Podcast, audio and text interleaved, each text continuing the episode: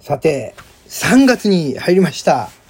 もう3月に入りましたよ。2月は28日しかなかったので、早かったですね。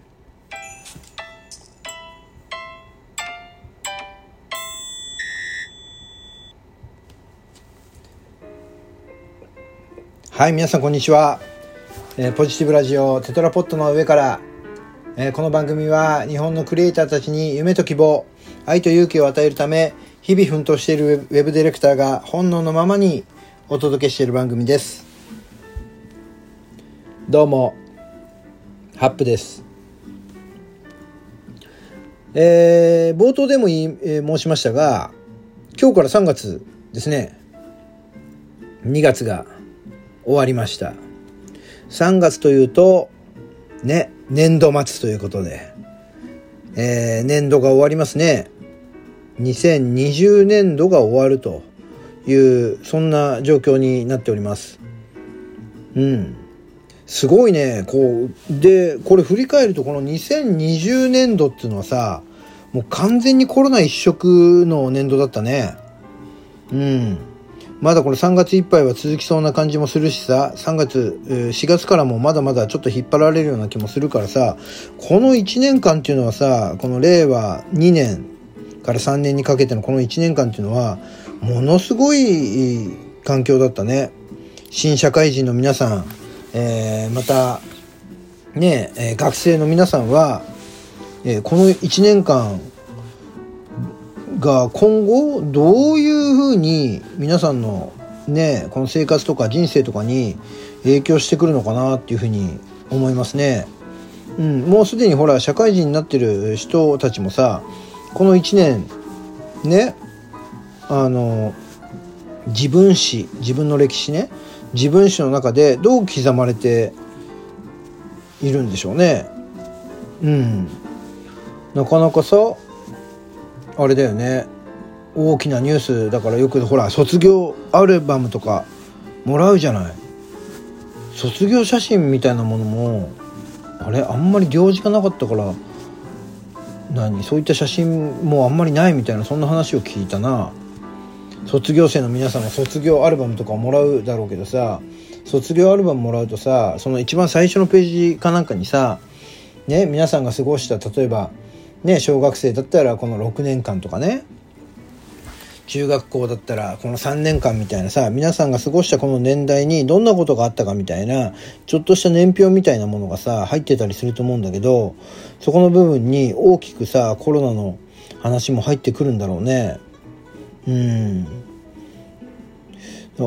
あれだよな。まあ大変だったっていうかさあの俺はなんか何こう何かわいそうだとかよく言うじゃないない、なんかそのかわいあんまりねそういうかわいそうとかっていうそういう感情というか感覚はあんまりないけれども、うん、別にどの年代がどうっていうわけじゃないからね世界中がそういう状況になっているわけだからだからそれに対してかわいそうとかって思うんじゃなくて思ったり感じたりするんじゃなくてさそういう環境の中で自分はじゃあ何をしていったらいいのかみたいなもしかしたらさ新たな進路が見つかった人たちもいるかもしれないじゃない。あのーまあテレビとかの報道ではさネガティブなニュースが多いよね。入社してばっかなのに。あの何？在宅ワークになっちゃって誰からもね仕事のことを教えてもらえなくてつまんなくて。で退社したみたいなそんなね？こう顔を隠してさ声を変えてる人がさ「あのこういうのがね俺の子あの会社退社したんですよね」みたいなこういう人とかいるでしょ？うん、確かにさ普通とはね普通の時期とは違って大変な時期だったりでほら大学生もさせっかく大学入学したのにさ夢のキャンパスライスライフが送れなくてさねえあのどうしようとかね、うん、しかも一人一人暮らしをしてる中でアルバイトができなくてで大学を続けることができないとかそういうのもねニュースでよく見るけれども人はさなんかそうなんだろうなマスメディアもさそういうニュースは非常にえいっぱいな流してさ視聴率を稼ごうとはするんだけどさ面白いもんで幸せな話っていうのは視聴率取れないのかね。うん。このコロナ禍でもさあれだよね。こういろんなことにか活路を見出してさあのいい方向転換ができた人だったりさ新たな人生観みたいなものが芽生えた人とかも多分いないいると思うんだよ。ねえ。うん、だからそういったところにはなかなかねまあ目を向けないのかもしれないですけどだからね今の大学生がかわいそうとかさ新入社員がかわいそう、うん、なんかかわいそうっていう感覚ではなくてねみ世の中みんながそういう状況だからだからさ何そのかわいそうっていうのがさなんかどうもさあれなんだよ。何？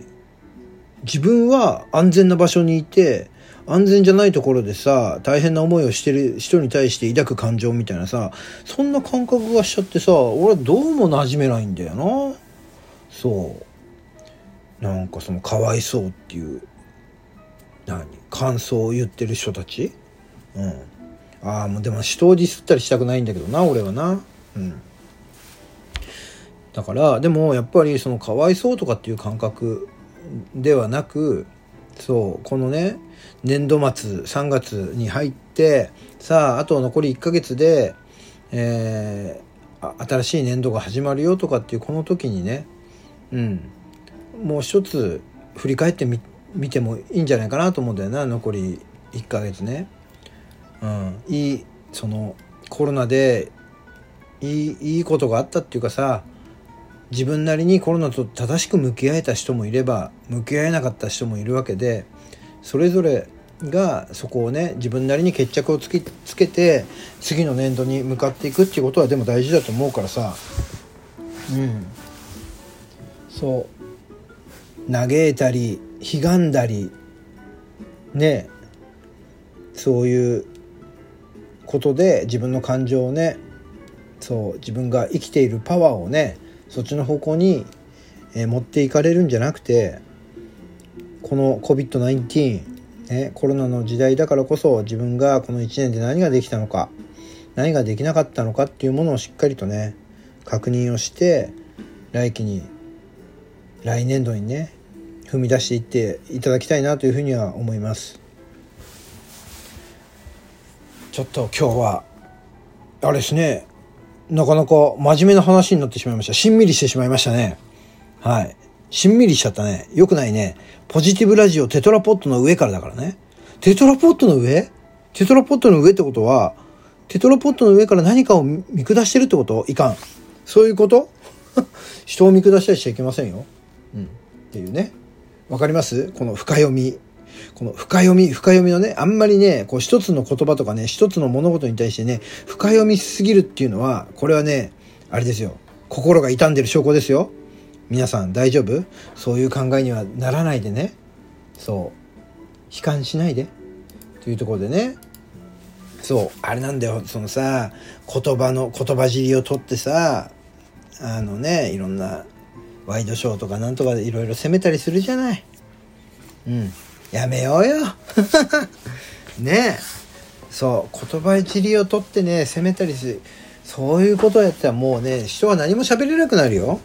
うん。そうすると、またあれだよな、もう人は喋れなくなってどうしようってなって、もしかしたらテレパシーみたいなものがさ、あれだよね、そういった能力がついてくるかもしんないな、人類な。おおすごいかもしんないよ。テレパシーで相手に聞こえるんだろ？ピプリプリプリパリプリプリプリポロみたいなねピピリプリパリプリプリプリプリポロ今何て言ったかわかるこれ心あれだぜ脳に直接話しかけてんだ今わかる今俺の言葉が聞こえた人は俺直接脳に話しかけてるからみたいななこんな能力が急に芽生えるかもしれんうんすげえなこうなったらどうする？維心伝心だぜ。相手の考えてること分かっちゃうんだから。やべえな。俺自分で考えてること相手に分かられたらちょっとやばいな。俺の脳みその中見られたらちょっと、あれだわ。怖いわ。引くわ。表歩けないわ。そうか。そうか。そのために、じゃああれだな。テレパシーが、の能力が人類に備わったら、俺はそれこそ、あれだ。あの、オンラインで会議します。そう、オンラインだったら読み取れないからな。うん。読み取れないからなって誰が決めた？そのルール。今俺勝手に決めてるよね、そのルールね。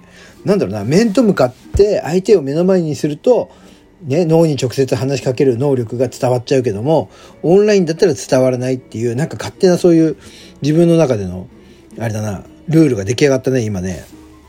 そう。だからこういうさ、相手が考えてることを分かられると、俺はこんなことを考えてるっていうことも、すぐ分かっちゃうから嫌なの。うん。でもあれだよな、言葉で説明しなくてもさ、相手に伝わるっていうのは実は、もし伝わったらすごい、それはそれで良かったりもするよね。